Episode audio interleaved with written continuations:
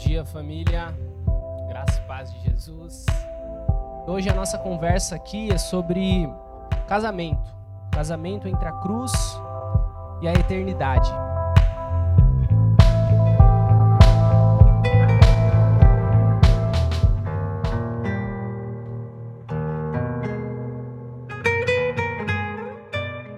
É interessante que quando a gente olha para o modo como muitas igrejas têm lidado com o casamento, eu não sei se você tem essa impressão, mas em certos segmentos da igreja, o casamento ele tem sido perseguido como uma fonte mesmo de vida, de satisfação, de realização.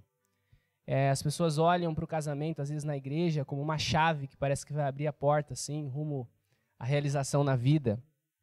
E é interessante que, como resultado disso, dessa idolatria mesmo pelo casamento, a, a solteirice e também o próprio celibato, eles parecem que foram rebaixados a um padrão de espera. Parece sempre que nas nossas comunidades de fé, quem não se casou ainda está meio que sobrevivendo e está esperando a vida de fato acontecer. Né? Quando eu era solteiro, eu tinha esse sentimento é, nas conversas na adolescência, no grupo de jovens, é, quando a gente conversava sobre o assunto, quando a gente tinha cultos que falavam sobre esse tema do casamento. É, mas isso não é o que a Bíblia nos ensina. E, para falar a verdade, se a gente olhar para a realidade, para a nossa volta, a gente também vai entender que isso não é realidade.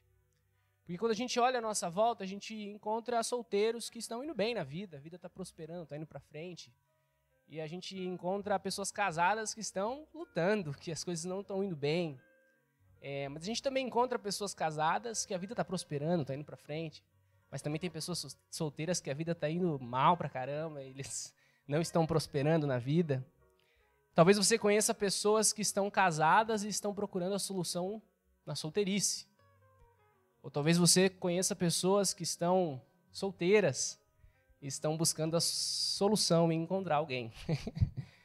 e eu acho que às vezes a gente parece como aquelas moscas em um porta de tela, as que estão fora estão querendo entrar e as que estão dentro estão querendo sair.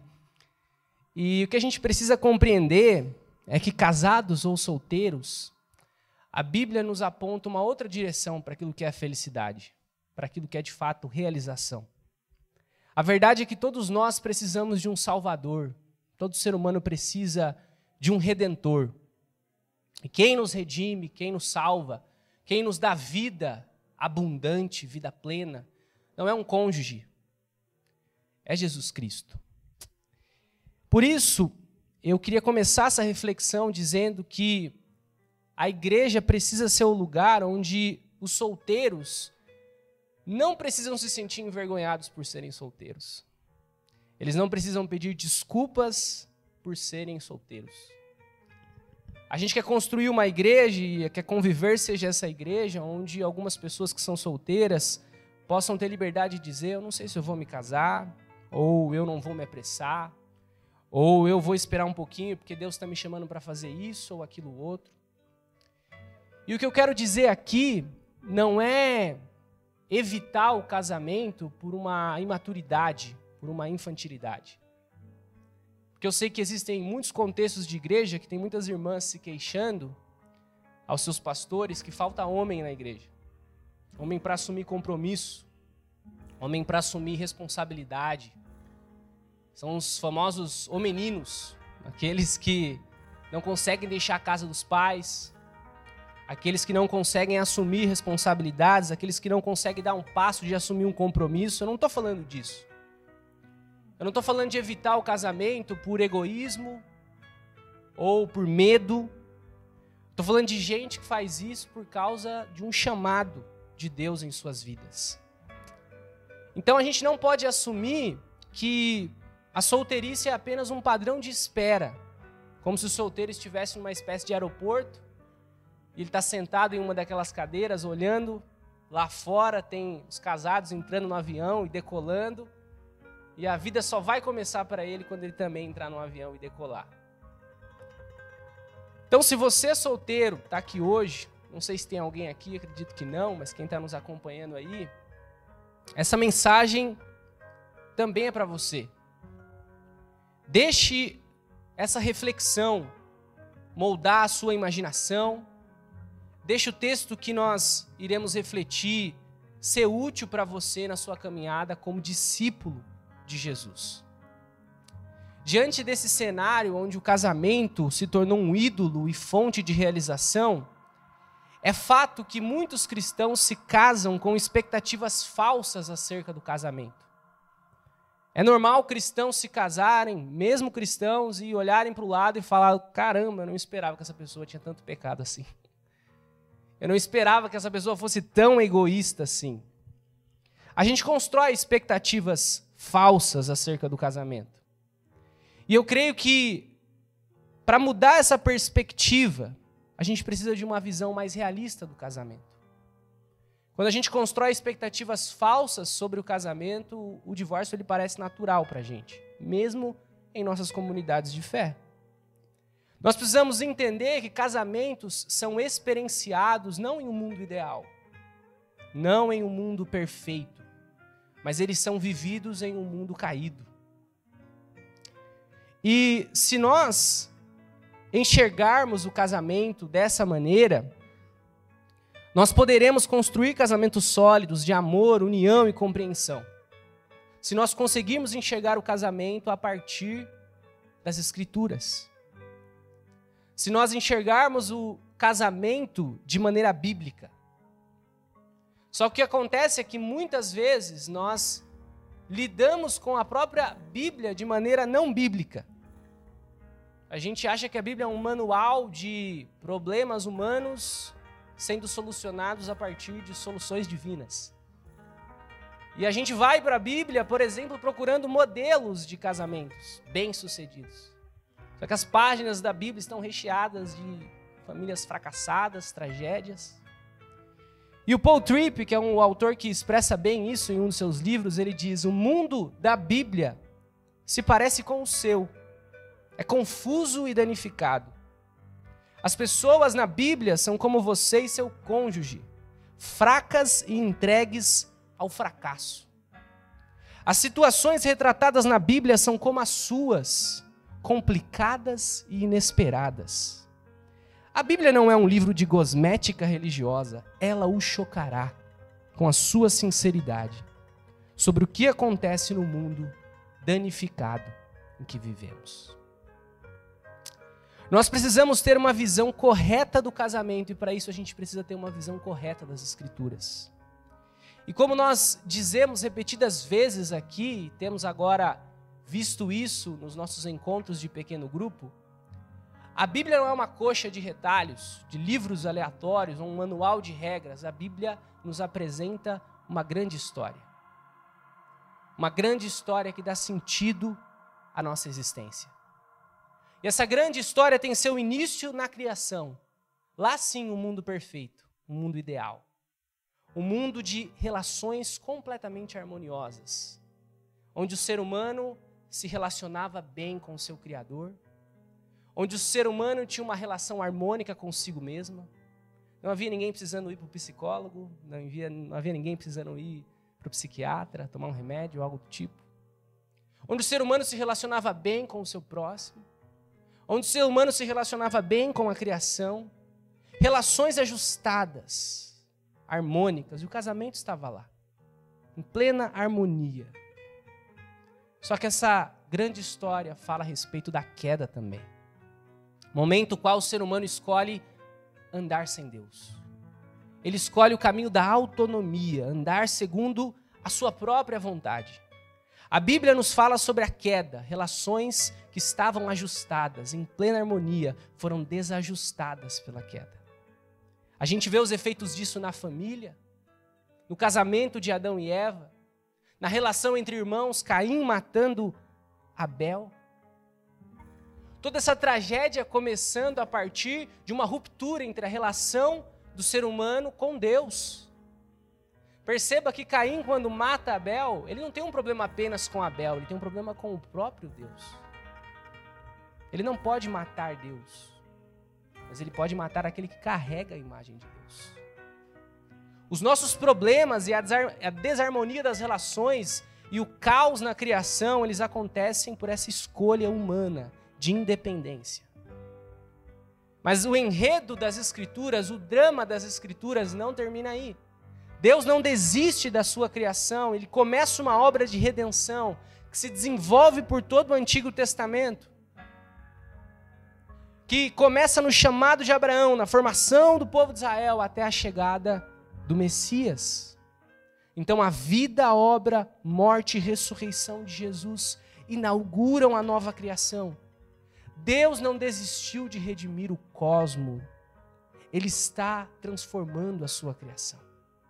Nós somos feitos novas criaturas, nos tornamos parte da família de Deus, cultivamos uma relação com Deus, mas ainda não estamos em um mundo completamente transformado, incluindo nós mesmos.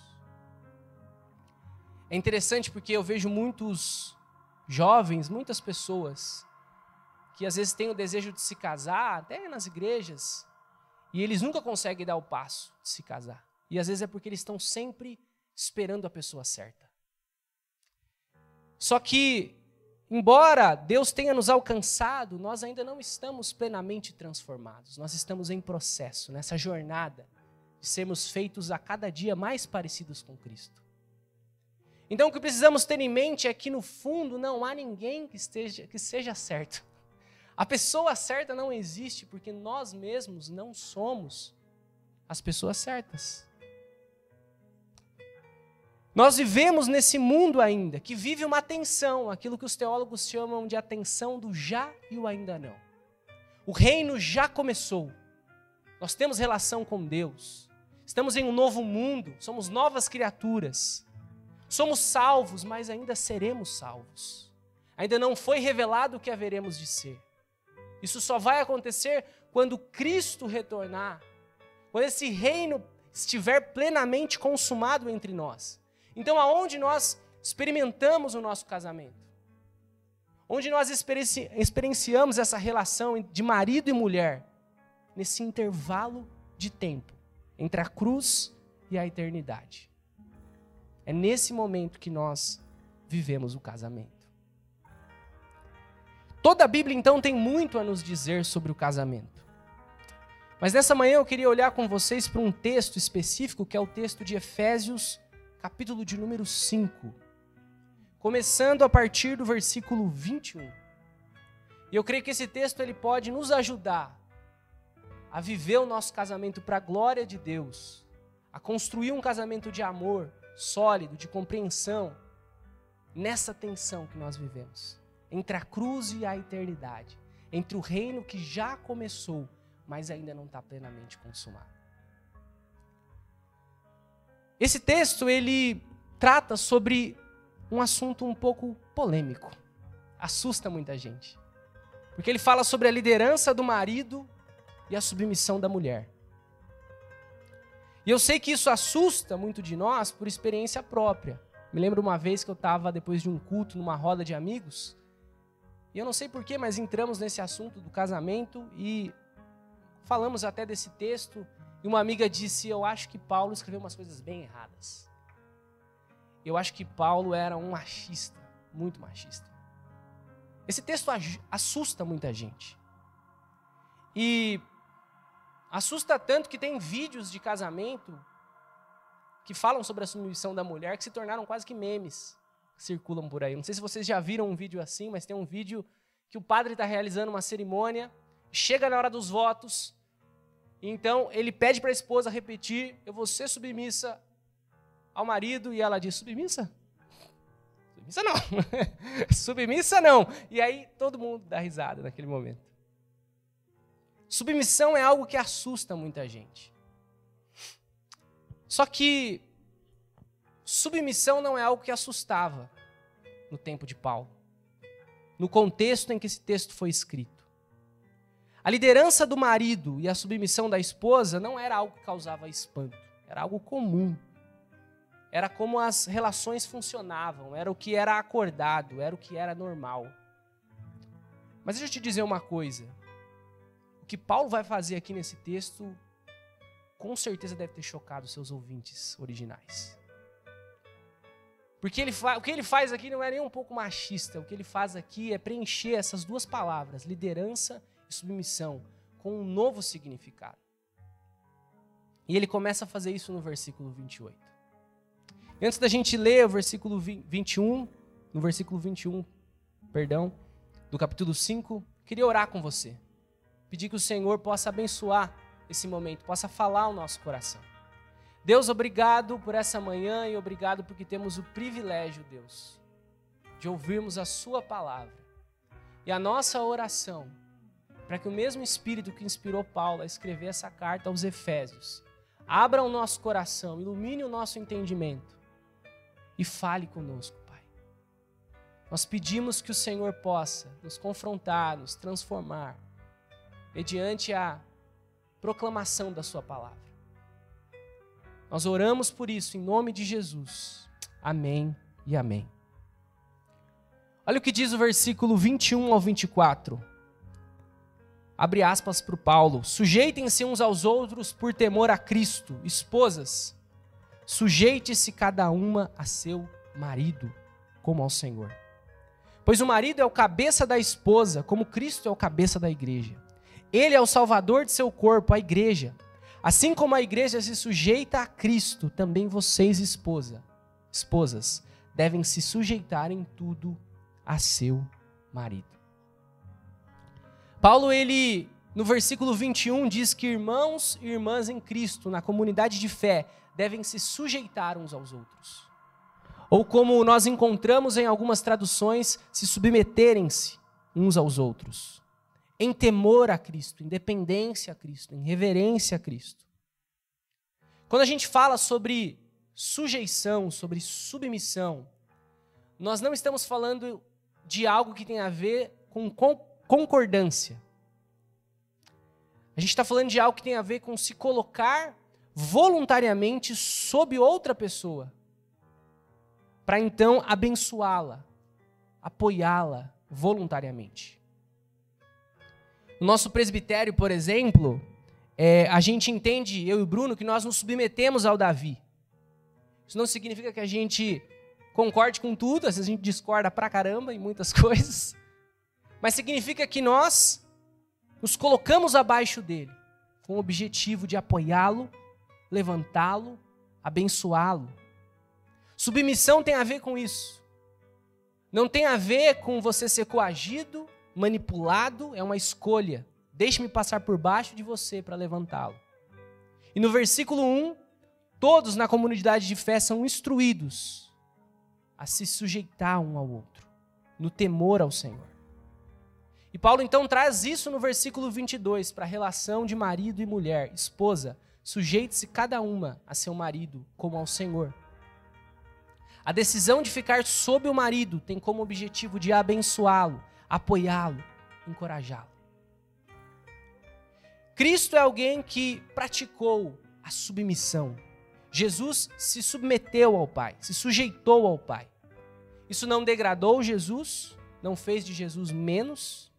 Ele aceita esse papel de bom grado e de modo inteiramente voluntário, como um presente para o seu pai.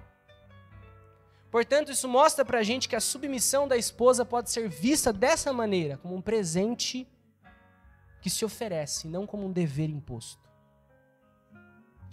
E aqui vale a pena a gente fazer uma pausa, porque eu sei que muitos homens usaram e usam essa passagem das Escrituras para cometerem todo tipo de abuso contra mulheres. Eu sei que existem homens que usam esse texto para silenciar mulheres, para controlar mulheres, para desrespeitar mulher, mulheres e desumanizar mulheres. Esse versículo tem sido usado para roubar de esposas a capacidade de decisão no casamento. E diante disso é totalmente compreensível que você veja um vídeo onde uma mulher disse submissa, submissa não. Onde essa palavra submissão parece conotar algo tão negativo. Mas eu quero que você pense algo comigo nessa manhã. Se você se identifica como um cristão, como um seguidor de Jesus, saberá que pessoas que se afirmam ser cristãs têm feito e fizeram coisas terríveis em nome de Jesus.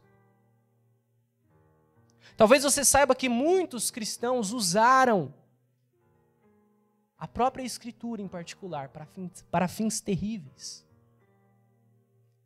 E as mídias sociais estão aí para nos lembrar constantemente destas coisas. De modo que parece que a gente até se sente envergonhado de se identificar como um cristão. Só que esse não é um problema só do cristianismo. Se você se identifica como um budista, por exemplo, saberá que pessoas que afirmam ser budistas fizeram coisas terríveis em lugares como Myanmar. Se você se identificar como hindu, saberá que pessoas que afirmam ser hindu fizeram coisas terríveis em lugares como a Índia. Se você se identificar como muçulmano, saberá que pessoas que se dizem muçulmanas fizeram coisas terríveis no Oriente Médio ou em solo americano. Se você se identificar como um marxista, saberá que pessoas fizeram coisas terríveis e que eram marxistas, assassinando milhões em nome do marxismo. Se você se identificar como um ateu, saberá que havia um ateísmo implícito que impulsionava o assassinato de padres e a destruição de igrejas na Rússia comunista. Se você se identificar como evolucionista, saberá que as pessoas reivindicaram a autoridade da biologia evolutiva para se engajar na eugenia e esterilizar a força das pessoas. Você saberá que a agenda nazista foi alimentada pela sobrevivência da mentalidade mais apta em parte. Qual a coisa que tem em comum em tudo isso? Todos esses abusos são de seres humanos. Se você se identifica como um ser humano, saberá que seres humanos fizeram coisas terríveis. E se você é um cristão, saberá que isso acontece por causa do pecado. Que faz com que pessoas distorçam até mesmo uma passagem dessa para os fins mais perversos possíveis. Por isso, eu diria que a solução para o abuso não é a gente descartar essa passagem. A solução para o abuso não é o desuso, é o uso adequado dela. A solução para o entendimento errado é o entendimento correto. Então veja comigo o que o apóstolo Paulo diz a respeito dos maridos. Ele diz: Acho que pulou já aqui. Mas é o versículo de número 25 ao 27. Maridos, ame cada um a sua esposa, como Cristo amou a igreja. Ele entregou a vida por ela, a fim de torná-la santa, purificando-a ao lavá-la com água por meio da palavra. Assim o fez para apresentá-la a si mesmo como igreja gloriosa, sem mancha, ruga ou qualquer outro defeito, mas santa e sem culpa. O que Paulo está dizendo aqui aos maridos? Está dizendo para que eles amem as suas esposas como Jesus. Esse é o papel que o marido tem que se submeter ao papel de Jesus. Você já se sentiu oprimido pelo amor de Jesus? A gente tem um problema com a palavra autoridade, porque se remete para a gente a autoritarismo. Mas o que é estar debaixo da autoridade de Jesus? Da autoridade de alguém que é plenamente bom. Eu creio que a dificuldade que a gente tem para entender liderança e submissão é porque nós estamos acostumados a pensar em autoridade nos termos que a sociedade pensa. Nós vivemos em um mundo em que vemos benefícios e privilégios se acumulando em torno de quem tem mais posição elevada. Se tem uma conta mais recheada, você não precisa nem de fila no banco, você já vai chegar entrando lá. O mundo funciona assim. Mas no reino de Jesus a autoridade é diferente. Jesus ensina os seus discípulos o que é autoridade. Ele pega a bacia, ele lava os pés dos discípulos. Ele faz o papel do escravo e diz: Pronto, vocês aprenderam o que é autoridade? é fazer o trabalho do escravo. Liderança no reino de Deus é tornar-se servo. Liderança no reino de Deus é ser o primeiro a morrer para si mesmo. Talvez seja difícil o que Paulo disse às mulheres, mas eu acho que é bem mais difícil o que ele pediu para os maridos. Liderança é ser o primeiro a servir o outro. E esse é o papel destinado ao marido não como autoridade a partir da ótica do mundo, mas a autoridade de servo. Onde qualquer exercício de poder deve ter como alvo servir o outro e não degradar o outro.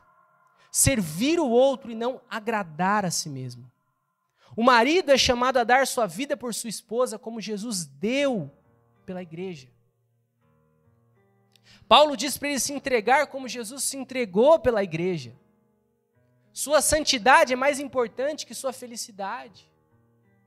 Sua santidade é mais importante que os seus hobbies. Sua pureza é mais importante que suas paixões. A liderança é definida pelo serviço e serviço sacrificial. Porque Jesus é aquele que se esvazia, embora sendo Deus, e toma a forma humana, e se torna servo sofredor, e ele ama se entregando-se, se entregando até a morte de cruz. Em Jesus Cristo, a autoridade é despida de todo tipo de autoritarismo. O apóstolo Paulo não é um machista, pelo contrário. Em um mundo que tratava mulheres como se fossem de segunda categoria. Ele diz aos maridos: amem as mulheres como Cristo amou a igreja. E é interessante nesse texto que tanto o homem quanto a mulher desempenham o papel de Jesus no casamento. Eu acho engraçado porque muita gente fica perguntando qual é o papel da esposa, qual é o papel do marido, e a resposta é: olhe para Jesus. Jesus foi aquele que, como autoridade, exerceu a autoridade no sacrifício, e como aquele que se submeteu ao Pai. Jesus em sua autoridade sacrificial e Jesus em sua submissão sacrificial. O critério que define o papel da esposa e do marido é o próprio Cristo. Note que é uma parceria acontecendo aqui. Não é marido seja o chefe. Tome as decisões, mande, faça acontecer sua vontade. Busque sempre a sua felicidade. Não. Quando nós compreendemos isso, nós entendemos essa parceria de submissão e sacrifício. Em parceria há cooperação, não há competição. É algo que nós vemos lá no início do enredo bíblico, na criação, tanto homem quanto mulheres foram criados por Deus e possuem a mesma igualdade em valor. Ambos foram igualmente criados à imagem de Deus. Ambos receberam o mandato de dominar a criação, de ser representantes de Deus na criação. Em Gênesis, ambos foram chamados a desenvolver a civilização e a cultura, a se envolver com todas as coisas, com as artes, com a ciência. Mas lá em Gênesis, logo depois de criar o homem e mulher, Deus diz para eles: frutificarem e encherem a terra. É óbvio que essa dádiva de ter filhos e encher a terra é algo que eles podem fazer juntos, somente numa união complementar. Então, embora os sexos sejam iguais em termos de dignidade e valor, também são complementares. As relações e papéis do marido e da mulher são mutuamente complementares. Existe cooperação e não competição. Isso pode ser aplicado nas coisas mais simples do dia a dia na vida de marido e mulher. Não deve haver no casamento aquela competição de quem ganha mais, quem trabalha, quem investe mais, quem estuda mais. Porque o trabalho de um favorece a ambos. Nas casas onde marido e mulher têm filhos, é o trabalho de pai e mãe que traz o sustento para casa, independente de quem traz menos ou mais. Independente se um traz ou não. Existem casos em que homens e mulheres precisam trabalhar. Não existe competição, é cooperação. E se o marido sai de casa e a mulher fica em casa com as crianças, é cooperação. A esposa não fica em casa por causa do sucesso do marido. E se porventura as coisas se inverterem também, a mulher precisa trabalhar, sei lá, o marido perdeu o emprego, a mulher ganha mais, o marido tem que ficar em casa com as crianças, que fique, que cuide muito bem delas. Todo mundo ganha. Porque o trabalho de um favorece a ambos. O trabalho de um beneficia a todos. De quem são os afazeres domésticos do casamento? Pode ser de todo mundo, até das crianças. A gente fez o lava-pés aqui na igreja um domingo com as crianças. E aí era para elas compartilharem como elas serviram. E aí o Lucas falou em determinado momento: Ah, eu lavei a louça em casa. Até eles podem ajudar. Por que eu estou dizendo todas essas coisas? Porque às vezes a gente pensa que as escrituras elas legitimam alguns estereótipos que a gente tem de papéis masculinos e femininos que vemos na sociedade. A gente assume que a Bíblia fala de coisas que ela jamais falou. Por exemplo, eu escuto muita gente falando por aí que o homem é o provedor da casa. Eu me pergunto onde ele leu isso. A gente senta para comer e diz: Deus, obrigado, porque o Senhor proveu. Em Gênesis 1, o alimento já está lá. Você não senta na mesa e diz: Obrigado a mim, provi. Aí o camarada acha que a função dele é ser o provedor. Ele não consegue levantar um dedo para lavar uma louça. Primeira discussão com a esposa, ele fala: Quem traz o sustento para casa sou eu. E você faz isso comigo? Esses detalhes o texto bíblico não traz para a gente. De como as coisas podem funcionar no lar. É interessante porque a gente às vezes se apega a esses detalhes. A gente acha que existem regras, maridos nunca lavem a louça nem as roupas, mulheres, isso é sempre com vocês. A Bíblia não apresenta uma lista de coisas de como deve ser, simplesmente porque a Bíblia foi escrita para todos os séculos e culturas. Então a gente precisa encontrar formas de honrar e expressar os papéis do homem e da mulher. Mas a Bíblia dá liberdade quanto aos detalhes. E ao mesmo tempo, a gente tem que preservar essa natureza do princípio.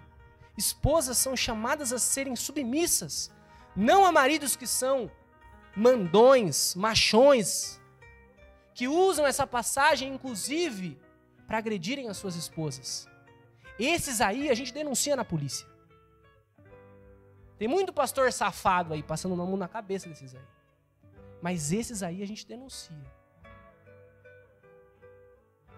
Maridos precisam se entregar em amor.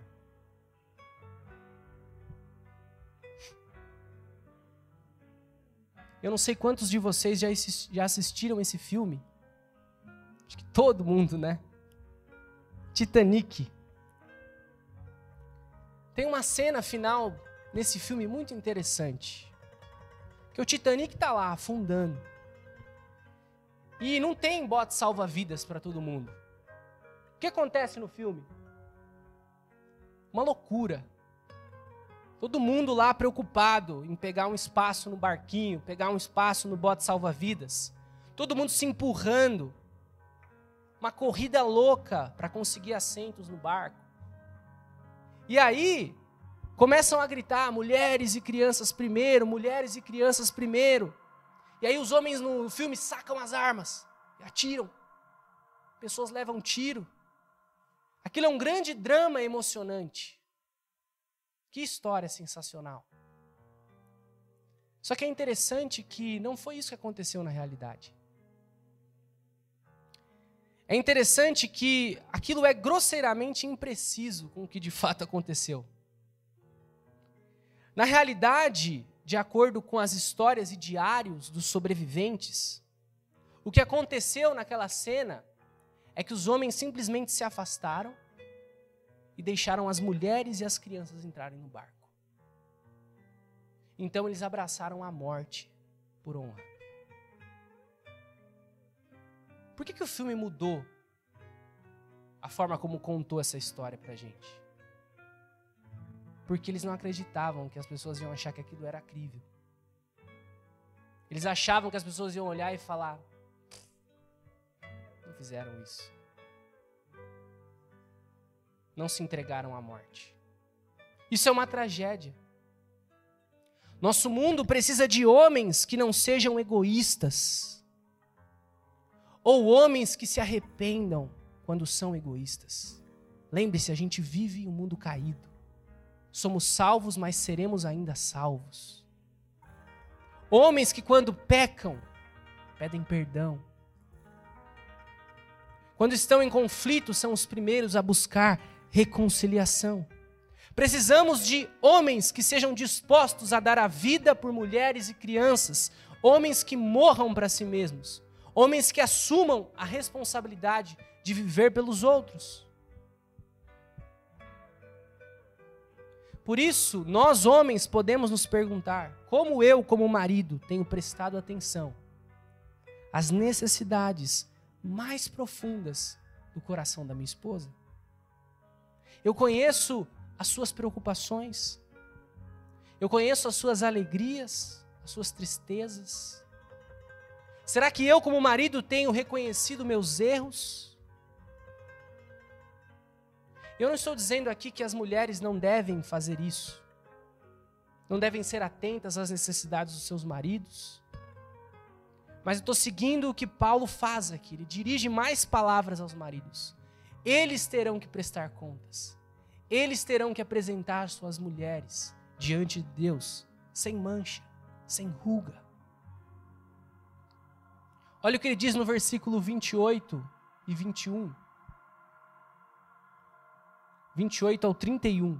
Da mesma forma, os maridos devem amar cada um a sua esposa, como amam o próprio corpo. Pois o homem que ama a sua esposa, na verdade, ama a si mesmo. Ninguém odeia o próprio corpo, mas o alimenta e cuida dele, como Cristo cuida da igreja. E nós somos membros de seu corpo. Por isso o homem deixa pai e mãe e se une à sua mulher, e os dois se tornam um só. Paulo diz que o marido que ama a sua esposa ama a si mesmo. Nas Escrituras, quando um homem e uma mulher fazem uma aliança diante de Deus para se casar e construir a vida juntos, participando da história maior de Deus de redenção, sendo frutíferos e multiplicando-se, enchendo a terra de filhos espirituais e biológicos, Deus diz que eles são um só. Eles foram tirados um do outro como iguais complementares, feitos à imagem de Deus, e o casamento os une novamente como um. Marido e mulher são um diante de Deus. O que, isso significa? Que no sentido negativo, quando um homem rebaixa sua esposa, ele rebaixa a si mesmo.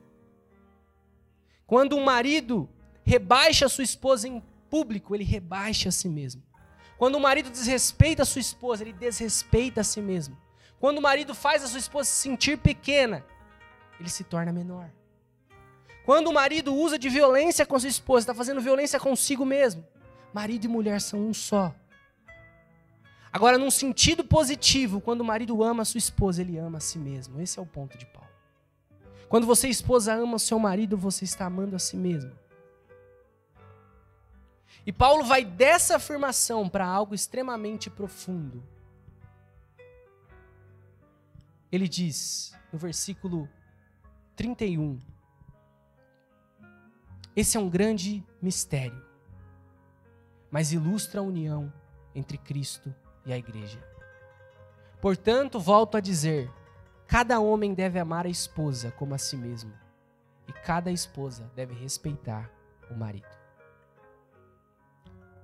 Paulo diz que o casamento é um grande mistério. Esse termo mistério em grego se refere a algo que estava oculto na mente de Deus, mas que agora foi revelado na pessoa de Jesus. Qual que é o mistério do casamento? O mistério do casamento é que o casamento é uma janela. O casamento é uma imagem. É uma metáfora, é algo que aponta para além de si. E aponta, Paulo vai dizer, para a relação de Cristo com a igreja. Não é que Deus criou o casamento e falou: opa, dá uma boa imagem da minha relação com o meu povo. Não. É o contrário. Esse é o fundamento do casamento. E eu creio que esse simbolismo nos lembra que o casamento não é o alvo último. A realidade que o casamento aponta é maior. Por isso eu volto naquilo que nós comentamos no início da reflexão.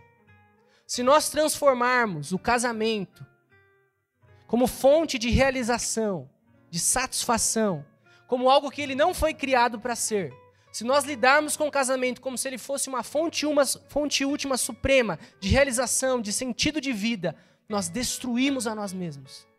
Nós destruiremos nosso cônjuge. Nós destruiremos nossos filhos. Pois nenhum casamento, nenhuma relação familiar pode suportar o fardo da divindade. É isso que a idolatria faz. Ela faz com que a gente busque vida fora de Cristo. Mas somente Cristo pode nos dar vida. E a gente pode buscar vida até mesmo no casamento, até mesmo na criação de filhos. Na idolatria eu tento sugar vida do meu esposo. Eu tento sugar vida da minha esposa. Eu faço dele, dela, o meu Messias pessoal. Mas aquele pobre homem, aquela pobre moça não tem a capacidade de me dar vida. Não sustenta o peso da divindade em seus ombros. E aquilo destrói a relação. Eu encontro decepção, eu encontro frustração. Como Davi falou semana passada, pais precisam amar profundamente a Deus. Quando eu olho para um filho e tento sugar nele vida, eu me decepciono, eu me frustro, porque eles não foram dados a mim para me trazer identidade. Eles não foram dados aos pais para lhe darem valor, sentido. Isso é só Jesus Cristo que pode nos oferecer. O padre ortodoxo Alejandro, ele expressa isso muito bem quando ele diz: um casamento que não crucifica constantemente seu próprio egoísmo e autossuficiência que não morre para si mesmo, que não aponta para além de si, não é um casamento cristão. O verdadeiro pecado hoje não é adultério ou falta de adaptação ou crueldade mental, é idolatria da própria família. A recusa em entender o casamento como dirigido ao reino de Deus. Não é a falta de respeito pela família, é a idolatria da família que destrói a família moderna com tanta facilidade tornando o divórcio quase sua sombra natural. É a identificação do casamento com felicidade e a recusa de aceitar a cruz nele. Então guarde isso. Um bom casamento é menos sobre encontrar aquela pessoa que me fará feliz e mais sobre me tornar aquele tipo de pessoa que pode amar sacrificialmente por toda a vida. Por isso Lutero dizia que o casamento é uma escola de santificação. O casamento ele tem também a finalidade de me tornar mais santo. Ele me amadurece. Ele me transforma. E se eu fui feito nova humanidade, eu tenho que me tornar a cada dia mais parecido com Cristo. Não é no casamento que isso pode também se desenvolver? onde você precisa aprender a perdoar, a servir, a olhar para além dos seus próprios interesses. O caráter de Cristo sendo formado em você. E aqui também existe um paradoxo para a gente. Porque você pode perguntar: ah, a finalidade do casamento não é ser feliz, mas é ser santo? Eu te responderia sim e não. Porque se você entender o que é santidade, você vai ver que a felicidade é resultante dela. O Henry Noe dizia que a felicidade não vem de ter sucesso. A felicidade vem, dar, vem de dar frutos. O casamento é essa metáfora. Se a gente quiser ser feliz no casamento, a gente deve aceitar que ele tem como finalidade a santidade. Os casamentos mais felizes são aqueles que buscam o reino de Deus.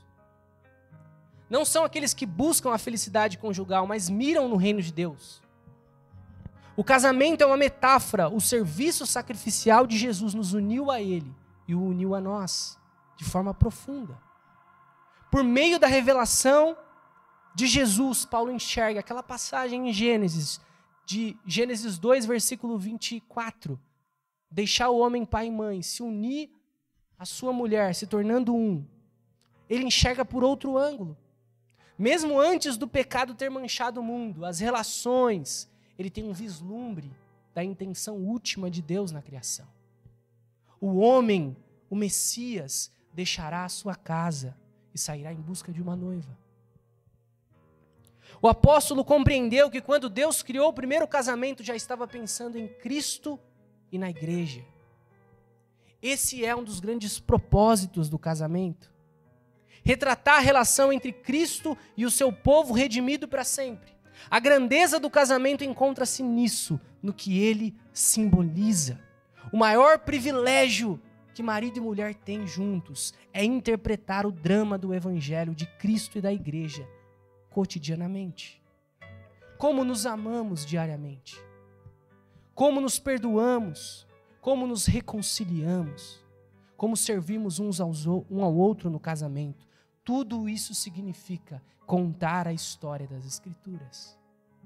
A Bíblia conta uma história de diferenças irreconciliáveis, que deveriam ser um eterno divórcio. Se alguma vez houve diferenças intransponíveis, foi entre pessoas pecadoras e um Deus santo. Mas Deus não desistiu de se casar com a sua criação. A morte sacrificial do seu filho foi para que ele rompesse essa diferença. Diferenças irreconciliáveis foram reparadas pelo Evangelho e pela graça de Deus. Por isso, casamentos contam essa história. Até que a gente chegue no final dessa grande história, desse grande drama, onde a imagem é substituída pela realidade para a qual ela apontava. Amém? Vamos orar? Se coloque em pé nesse momento.